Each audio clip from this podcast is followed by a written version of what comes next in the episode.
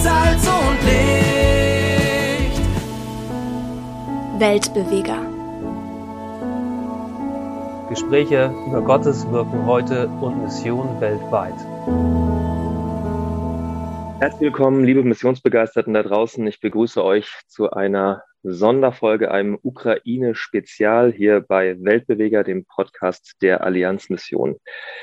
Wir wollen heute mal wieder ganz tagesaktuell reinhören, was in der Ukraine los ist, wie es dort unseren Partnern geht. Und äh, vor Ort in der Ukraine ist mein Kollege Albert Giesbrecht. Er ist ähm, Bereichsleiter für Osteuropa und momentan in Kramatorsk. Albert, ich grüße dich ganz herzlich. Hallo Simon, ich freue mich, äh, dich zu hören und ich freue mich, dass ich etwas berichten kann. Albert, du hast intensive Tage hinter dir. Du hast uns immer wieder mit Eindrücken, Bildern und Videos versorgt. Die kann man sich auch unter allianzmission.de slash Ukraine anschauen. Ähm, du hast insbesondere gestern nicht nur einen, sondern gleich drei oder waren es vier Gottesdienste verbracht? Erzähl uns mal, wie war das? Ja, äh, wir haben praktisch alle FEGs besucht. Das war unser Ziel. Und in Kramatorsk äh, laufen seit ähm, sieben, acht Monate laufen vier Gottesdienste am Wochenende. Pastor Juri, der auch ein Evangelist und evangelistisch begabt ist, hat gestartet mit einem Gottesdienst und mittlerweile laufen vier Gottesdienste, einer am Samstag in einer Gemeinde, wo die Gemeinde komplett äh, geflüchtet ist und der Pastor erlaubt hat, sich dort zu treffen.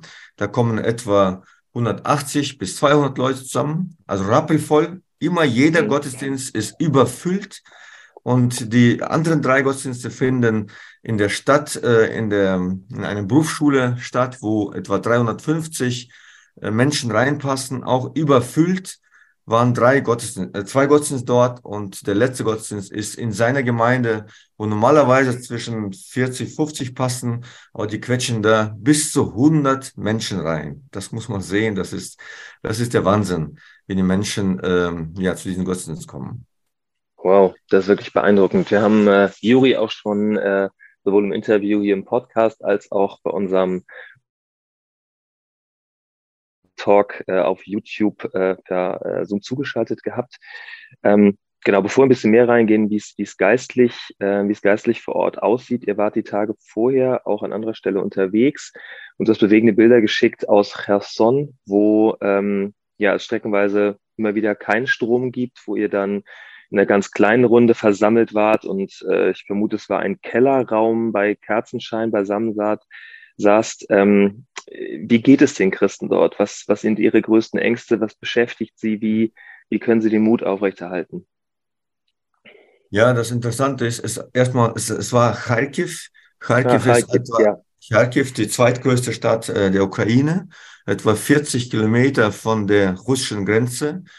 Und das mhm. Schlimme ist in Kharkiv, dass äh, die äh, Artillerie oder beziehungsweise die Raketen nur 30 bis 40 Sekunden brauchen, bis sie äh, von dem russischen Boden abgeschossen und in Kharkiv eingeschlagen, äh, einschlagen. Das mhm. heißt, die äh, Syrenen, die, der Alarm kann es nicht schaffen, die Menschen zu warnen. Und das ist das, das äh, Schlimme da. Ähm, es gab auch Einschläge, während wir dort waren, aber die Stadt ist groß. Wir waren in einem Stadtteil, wo nichts passierte, Gott sei Dank. Aber die Ukraine, wie bekannt, äh, ist ja schon äh, lange Zeit ähm, stellen zeitweise ohne Strom. Man hat es mhm. so eingerichtet, dass dann äh, Menschen stundenweise Strom bekommen, stundenweise nicht. Wir haben uns versammelt, nicht im Keller, sondern im sechsten Stockwerk mhm. und mussten dann natürlich zu Fuß äh, latschen da oben hin. Es war aber wirklich ein Gefühl der, äh, der Untergrundgemeinde, weil wir unter Kerzen, wie du gesehen hast, waren. Es war eine sehr herzliche Gemeinschaft. Und wie ich sagte, ähm, was auch immer wieder bestätigt wird von den Menschen, allein, dass wir gekommen sind, war für sie sehr, sehr ermutigend und stärkend. Und dann noch die Gemeinschaft miteinander. Man hat das Gefühl nach zwei, drei Stunden, dass man sich schon ewig kennt. Und äh, in Kharkiv ist eine FEG-Gemeinde, ganz kleine Gemeinde. Die hat auch nur Räume für 50, 60 Plätze. Mittlerweile machen sie auch drei Gottesdienste dort nacheinander mhm. am Sonntag, äh, wo jeweils 60, 70 äh, eingequetscht werden in den Gottesdienstraum. Und hier war ein äh, Team-Meeting mit äh, noch ein paar anderen, äh, wo ich versucht habe zu vernetzen miteinander. Und das war ein, einfach klasse, äh, äh, klasse Mannschaft. Die, das Team ist quasi ein Künstlerteam. Das sind Musiker, mhm. Da sind äh, Menschen, die Tricks machen. Ich kann nachher ein Video schicken, äh, wo dann auch durch die Tricks, durch, die haben Positiv-Show, so haben sie früher das genannt, wo sie durch ganz äh, Ukraine eigentlich gereist sind und haben so Positiv-Shows mit Tricks ähm, und mit Musik, mit ähm, äh, Pantomimen, mit allen möglichen Dingen haben sie dann äh, die frohe Botschaft auf kreativste Art und Weise weitergegeben. Und da haben sie eine kleine Show für uns dort gemacht. Das war einfach klasse zu sehen, dass sie so unterwegs sind und versuchen auch jetzt das, das Beste aus dem zu machen, was, was dort ist. Man muss dabei sagen, als alle Gemeinden vor dem Krieg, die vor dem Krieg, sage ich mal, 40, 50 Leute hatten, haben 80, 90, manchmal 99 Prozent ihrer Leute äh, verloren, beziehungsweise die Menschen sind ausgewandert, beziehungsweise geflüchtet. Und es sind immer so zwei, drei, vier geblieben, manchmal der Pastor, manchmal ein paar andere. Und die haben quasi bei, bei null oder bei fünf Prozent wieder neu angefangen. Die mussten sich erstmal mhm. fangen, die mussten sich erstmal irgendwie wieder formieren, um äh, das äh, äh anzupacken, was gerade dran ist. Äh, zum Beispiel mit Lebensmittel, äh, äh, Unterstützung der Menschen mit Lebensmittel oder mit Kleidung oder mit Medikamente, das, was sie gerade kriegen, was sie organisieren können und die Menschen kommen. Und so entstand die Beziehung zu den Menschen. Deshalb kommen die Menschen, bekommen Unterstützung und hören gerne das Wort Gottes in Kharkiv in besonderer äh, kreativer Weise. Hm. Danke dir für den Einblick.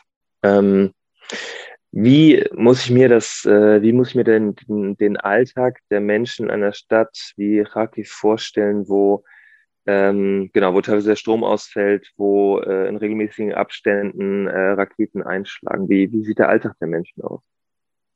Ja, der Alltag äh, aus dem, was wir so beobachten konnten, man gewöhnt sich, man sagt an alles. Auch hier mhm. haben sich ähm, arrangiert und äh, meistens klappt es so, dass die äh, Stadt äh, den Menschen äh, mitteilt, wann Strom ausfällt und, oder beziehungsweise abgeschaltet wird. Die müssen das immer abschalten, damit äh, insgesamt äh, der äh, Strom ausreicht und schalten dann immer so quartalsweise äh, aus. Strom und äh, da, wenn das gelingt, dass äh, es dann abgeschaltet wird, wenn es angekündigt ist und wieder eingeschaltet wird, dann geht das. Die Menschen Gerade im Winter ist es nicht so schlimm, äh, weil der Kühlschrank, äh, weil es draußen kalt ist. Im Sommer war das viel schlimmer. Wenn äh, mhm. der Kühlschrank vier, fünf Stunden nicht läuft, dann werden die Lebensmittel kaputt, gehen kaputt. Und das war so im, in den warmen Zeiten schwierig. Jetzt ist es in dem Fall nicht das Problem, sondern mehr die Wärme. Aber auch hier, am Gott sei Dank, hat der Westen, sag ich mal, insgesamt viele Länder haben unterstützt mit Generatoren, mit äh, Powerbanks, mit anderen Dingen. Und das äh, freut mich, wenn ich sehe, dass diese äh, technischen Dinge genutzt werden, um äh, Wärme zu bekommen, um ein bisschen Licht zu bekommen. Und von da ist das, was schwierig ist. Wir hatten übernachtet im zwölften Stock und mussten mhm. dann hochlaufen mit unseren Koffern und äh, wieder runter und haben ein Team-Treffen äh, auch im sechsten Stock gehabt und dann bei einer anderen Stelle im achten Stock. Und äh, das ist schon ein bisschen äh, äh, schwierig, das ist nicht so schwierig, aber es ist halt äh, ein bisschen aufwendig und sportlich, wenn man dann immer hochlaufen muss. Für uns ist das nicht so ein Problem. Problem. Für die Menschen, wenn sie dann vom zwölf Stockwerk runter müssen, um Wasser zu holen, das mhm. ist schon, wenn das eine ältere Person sind, das, das ist schon wirklich sehr, sehr schwierig. Und äh, mhm. Deshalb versucht man, äh, den Strom abzuschalten, äh, ähm, geregelt, dass die Menschen in der Zeit dann auch den Aufzug nutzen können und Wasser holen können. Und äh, ja, vor allem bei älteren Menschen, da versucht man sie gegenseitig zu helfen. Was auch gesagt wird, auch dem, dass die Menschen zusammengerückt sind. Was so vor dem Krieg nicht der Fall war, dass Menschen sich gegenseitig helfen. Und hier ist eine Armee von Volunteers, sagen die. Das ist ein fester Begriff, also Ehrenamtliche, die wirklich äh, unterwegs sind, um Menschen zu helfen. Diese Zusammenhalt, diese Unterstützung gegenseitige, die so vor dem Krieg nicht da war, die ist hier entstanden durch den Krieg. Und so kann man ähm, gemeinsam ähm, das, ja, die Schwierigkeiten äh, dieses Krieges äh, überleben. Hm, danke dir. Du hast schon ein bisschen angesprochen, wie Hilfen aus anderen Teilen der Welt, auch aus Deutschland, ankommen. Seit äh, Beginn des Krieges sind viele, viele Transporte von der Auslandskatastrophenhilfe des Bundes FEG rausgegangen. Zeitweise gab es eine Transportbrücke, die wir von der Allianzmission koordiniert haben. Ähm, viele, viele, viele Spenden sind eingegangen. Wie, wie kommt diese ganze Hilfe bei den Leuten an und was brauchen sie momentan am dringendsten? Also ich äh, freue mich, dass wir mit äh, Menschen zusammenarbeiten, denen wir vertrauen. Das ist die mhm. Grundlage für Zusammenarbeit. Wir haben konkret immer Pastoren und Verantwortliche aus Gemeinden. Insgesamt, äh, ich sage mal, circa zehn Gemeinden, mit denen wir im Kontakt sind, die, die, wir, die wir unterstützen. Und deshalb war es auch, auch gut, dass äh, wir jetzt hier waren und die persönlich kennengelernt haben und auch merken, wie sie mit dem umgehen, was äh, wir ihnen schicken, ob jetzt Finanzen oder Technik oder Hilfsgüter. Und ich war, äh, ich war sehr froh zu sehen, dass sie damit wirklich sehr gut umgehen. In Kramatorsk hat man es für etwa 1000 Menschen, sogar mehr eigentlich, ähm, die äh, ein LKW geschickt mit äh, Hilfsmittel und äh, Kleidung. Das haben wir alles gesehen, wie es dort organisiert ist. Äh, es wird sehr gut organisiert dort, auch dass die Menschen kommen, nicht alle auf einmal, sondern dass man verteilt äh, so Zettel und jeder hat eine Nummer und dann äh, wissen die, von welcher, äh, in welcher Zeit sie kommen können. Das haben die Ukrainer auch sehr gut organisiert, auch mit Lebensmittelverteilung. Es gibt immer äh, äh Nummern und Zettel und mit, die, mit diesen Nummern wissen sie, wann, zu welchem Zeitpunkt sie kommen können. Zum Beispiel von 1 bis 50 kommen sie zwischen 10 und 11 von 50 mhm. bis 100 kommen sie zwischen 11 und 12 und so weiter. Das ist auch sehr gut organisiert. Da freuen wir uns. Die mussten auch natürlich auch ihren Weg finden, haben gefunden. Und äh, in unserem Bereich kann ich sagen, äh, dass die sehr gut äh, und äh, geschickt und äh, klug äh, die äh, Mittel einsetzen, die wir ihnen schicken. Hm. Danke dir für den Einblick.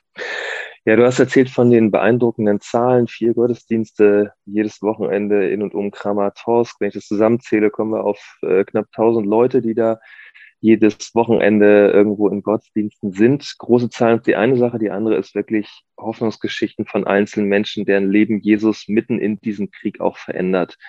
Ähm, eins hat mich beeindruckt bei einem der Videos, das du vom Gottesdienst am Sonntag geschickt hast. Ähm, einer der äh, Musiker, der vorne steht und äh, neben Juri, dem Pastor, steht, begeistert mit Lobpreis macht, der erst in dieser Zeit zum Glauben gekommen ist und sich jetzt leidenschaftlich einbringt. Gibt es irgendeine, irgendeine Hoffnungsgeschichte ähm, von einer einzelnen Person, die jetzt in den Tagen besonders in Erinnerung geblieben ist? Ja, wir waren sehr intensiv unterwegs und leider konnte ich nicht so viel äh, mit einzelnen Personen äh, sprechen. Was mir was mir ähm, äh, hängen geblieben ist, zum Beispiel eine Person, die, äh, das war aber jetzt nicht in Kramatorsk, sondern in, in Kharkiv, ähm, eine Person, die erzählt hat, dass, die war Hausverwalterin von einem äh, Wohnblock, wo etwa äh, 2800 Menschen leben, ein Wohnblock wie ein, ein Dorf äh, mhm. groß. Und sie hat organisiert, dass die ersten Tage in Kharkiv 147 Familien im Keller untergebracht werden. Die waren mhm. zehn Tage ohne Strom, ohne Kommunikation, ohne Wasser, ohne Toilette. Sie hat mhm. es organisiert, 147 Familien, das sind etwa 350 bis 450 äh, Personen insgesamt, Erwachsene, ältere Personen, Kinder und Jugendliche. Sie hat es organisiert, dass die dann äh, auf dem Stuhl, also jeder nur konnte auf dem Stuhl äh, sitzen, schlafen und hat zehn Tage, ähm, hat sie das Ganze gemanagt und diese Geschichte, was sie erzählt hat, wie sie damit umgegangen ist und wie sie das organisiert hat, damit keine Panik ausbricht und vieles andere mehr, das war für mich wirklich sehr, sehr beeindruckend. Eine Frau von 40 bis 45 Jahre alt, die jetzt regelmäßig zum Gottesdienst kommt, in gleichen Räumen, haben, hat eine Gemeinde, unser äh, auch äh, Partner und Missionar aus USA, ein russisch sprechender Missionar aus USA, den Johannes Reimer uns vermittelt hat, der hat in diesen Räumen jetzt Gottesdienste und sie gehört zu dem Kern. Ich bin gerade nicht sicher, ob sie zum Glauben schon kam, aber sie ist äh, voll dabei und es sind viele Menschen, die so ziemlich nah dran sind und äh, viele sich entscheiden auch. In Kramatorsk gab es ja insgesamt vier Taufen mit etwa 96 Personen. Und eine Frau, die äh, ich äh, da getroffen habe, hat mir auch erzählt beim Essen, wie sie zum Glauben kam. kam. Und was sie natürlich am meisten ähm, auch beeindruckt, gerade in Kramators bei Pastor Juri, der ist so eine Väterfigur äh, geworden äh, mhm. für, für Menschen, auch obwohl es 350 Menschen sitzen im, im Saal, wie er mit ihnen spricht und, und äh, kreiert, sag ich mal, eine, eine familiäre Atmosphäre trotz der Menge.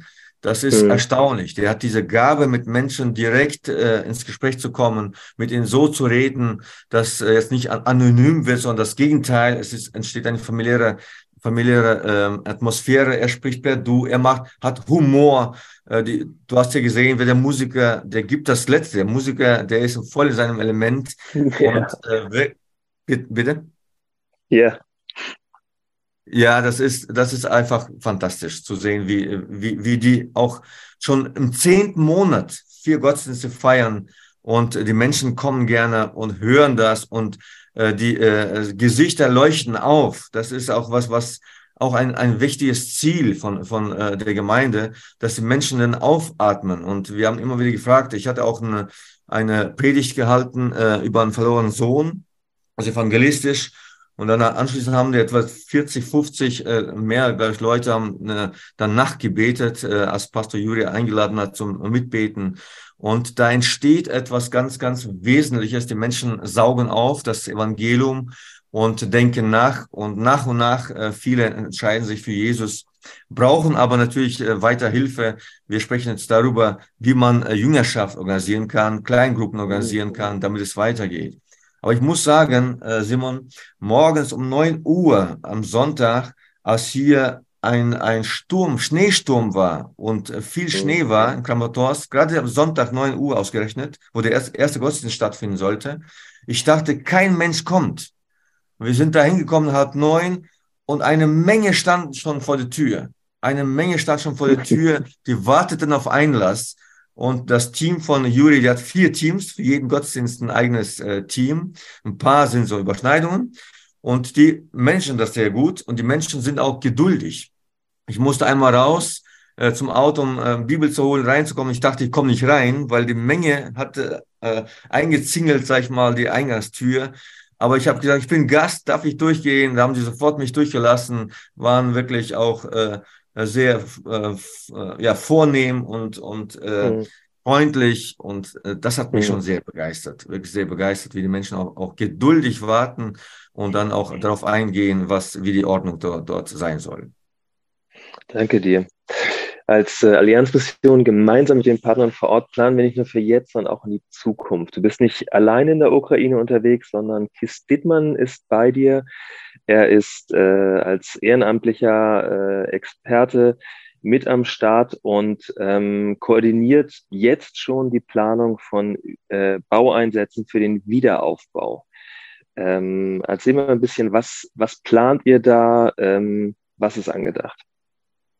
Ja, danke. Das ist eine sehr gute Frage. Ja, Kies Dietmann kommt äh, aus einer kleinen Gemeinde in der Nähe von Gummersbach und hat sich bereit äh, äh erklärt, die Koordination und Organisation von Bauteams in Deutschland, um dann in die Ukraine zu reisen und hier gemeinsam mit den Ukrainern die äh, Häuser, die geschädigt sind, wieder aufzubauen die beschädigt mhm. sind. Ich habe gerade mit äh, meiner Stimme, musste letzte Tage viel reden und ein bisschen muss damit kämpfen, aber ich hoffe, die Menschen verstehen mich, die Zuhörer. Ja. Und ähm, wir haben ein äh, Bild für uns hier jetzt ähm, gemacht, wie es aussieht. Also an manchen Stellen Richtung Kramatorsk, äh, da waren die Dörfer komplett ausradiert, da kann man nichts mehr aus, äh, aufbauen. Da ging die Front durch und die äh, Russen haben leider alles platt gemacht. Aber es gibt äh, ähm, Dörfer, die äh, noch äh, einigermaßen heil sind, aber einzelne Häuser sind beschädigt, wo das Dorf weiter leben kann. Und da überlegen wir in Zukunft, wie wir das tun. Das haben wir überall angekündigt, dass wir aus Deutschland bereit sind, Bauteams äh, zu schicken, um gemeinsam mit ihnen einzelne Häuser aufzubauen. Ähm, allerdings muss ich sagen, die Menschen jetzt denken noch nicht so weit. Ich habe immer wieder Leute gefragt, was denkt ihr für die Zukunft? Die sagen, wir, wir haben gelernt, erstmal diesen Tag zu, zu verleben und zu überleben. kann ich auch verstehen, gerade in Kramatorsk, wo es 30 Kilometer weiter die Frontlinie ist und jetzt die große Offensive erwartet wird, denken die Menschen, hoffentlich kommen sie nicht bis nach Kramatorsk. Von da ist das für sie erstaunlich, dass wir als Deutsche schon mal äh, denken, wie es weitergeht nach dem Krieg. Verstehe aber 100 Prozent, dass die Menschen überhaupt dafür den Kopf nicht haben. Die müssten jetzt überleben, den Winter überleben und hoffentlich, dass die Russen nicht weiter vorrücken. Das ist gerade Kramatorsk und die Gegend sehr, sehr entscheidend, weil das sehr schnell passieren kann. Wir hoffen mhm. nicht. Was jetzt äh, uns ein Bild auch äh, entsteht, was allerdings auch erstmal, wenn die Frontlinie wieder zurückgedrängt wird in den Osten, dass die Gemeinden selbst eine gute Infrastruktur bekommen. Wir haben in Kramatorsk haben wir ein Haus, was die Gemeinde schon vor dem Krieg kaufen wollte, aber durch den Krieg es nicht möglich war. Wenn dieses Haus gekauft werden könnte und wir das als Bauteams in Deutschland ausbauen, dann haben sie eine, eine gute Basis, eine gute Zentrale, wo, wovon sie dann ähm, in alle Richtungen gehen und ähm, ihre Arbeit tun. Die wollen mhm. natürlich auch später nach Bachmut in andere Gegenden, wo es noch schlimmer ist. Aber wir brauchen jetzt äh, äh, Gemeinden ähm, oder wir wollen den Gemeinden helfen, dass sie wirklich eine Infrastruktur haben, Räume haben, wo sie sich ausbreiten können, wo sie organisieren können, ihre Gottesdienste zuallererst und dann auch von dort aus vielleicht in die, äh, in die Dörfer fahren und die Kleinstädte fahren, in die äh, Kleinstädte, wo es jetzt äh, sehr schlimm ist und bombardiert wird, um dort, dort was aufzubauen. Deshalb mhm. haben wir jetzt im Blick, erstmal in Kharkiv wollen wir ihnen helfen, wir wollen in Kramatorsk helfen, so Gott will. Und wir so weit sind, dass der Krieg dann vorbei ist oder die Front zurückgedrängt ist, wollen wir erstmal uns darauf fokussieren. Und Sie wissen dann, äh, als zweiter Schritt wollen wir natürlich einzelne Häuser äh, den Menschen, die in die Gemeinde kommen oder Gemeindefreunde sind, dann helfen ihnen aufzubauen. Das ist so der, der Plan zurzeit. Aber wie gesagt, ich muss nochmal sagen, wir müssen ein bisschen uns korrigieren. Wir denken schon weiter, aber die Menschen hier, vor allem an der Frontlinie, da im Osten, die denken erstmal jetzt, haben große Angst. Wir haben große Angst, wie die Offensive gelingt den Russen oder nicht gelingt. Und mhm. gerade Kramatorsk gehört zum Donetsk-Gebiet und das ist ein erklärtes Ziel von Putin, dass er komplett Donetsk-Gebiet äh, äh, ähm, erobern will. Und Luhansk-Gebiet, das ist erklärtes Ziel, Kramatorsk gehört dazu, zu diesem Gebiet. Und deshalb können wir nur beten und hoffen, dass es nicht gelingt, sondern dass die Ukraine sie zurückdrängen und in Kramatorsk die Arbeit weitergeht. Das Zweite muss ich auch sagen, zurzeit Juri fühlt sich sehr verantwortlich für jeden Einzelnen von diesen tausend Menschen, und mhm. sagt, wir planen gerade auch Plan B, die Evakuierung. Die hat, der hat dazu auch immer wieder schon angesprochen, dass die Menschen für sich die rote Linie äh, äh, klären, wo ab wann sie evakuiert werden wollen. Denn äh, Juri mit seinem Team ist auch dafür verantwortlich, äh, dass sie dann die Menschen evakuieren wollen. Und das mhm. ist jetzt auch sehr stark im Gange, wo sie parallel äh, zu dem ganzen Gottesdiensten auch äh, sich vorbereiten auf Plan B, hoffen nicht, dass das eintrifft, aber wenn, dann müssen sie schnell handeln. Der sagt, innerhalb von mhm. zwei, drei Tagen müssen die tausend Leute evakuiert werden. Und da sind die auch froh, dass wir einen Bus ihnen zur Verfügung gestellt haben, der dann auch mit Anhänger, der auch dabei hilf, helfen kann, um den Menschen äh, da zu evakuieren. Das ist der, zurzeit die Lage, die sehr angespannt ist. Danke dir. Danke dir und auch danke an KISS, danke an die Partner vor Ort, an alle Pastoren, alle, die mithelfen. Das ist unheimlich gut zu hören. Ähm, genau, wir beten hier in Deutschland für Frieden. Wir beten dafür, dass ähm, ihr beide, Pastor Juri und die Leute vor Ort, ähm, ja, so viel wie möglich noch in Sicherheit seid. Ihr seid nur 20, 30 Kilometer von der aktuellen Kamplinie entfernt. Ähm, hast auch Bilder geschickt, wie intensiv die Gefechte in Bachmut aktuell sind. Ähm, wofür können äh, unsere Hörer konkret noch beten? Also das wichtigste Gebet ist, ist für die Pastoren und für das Team, die sich, mhm. äh, Musiker, die sich so einsetzen. Das ist wirklich für mich erstaunlich.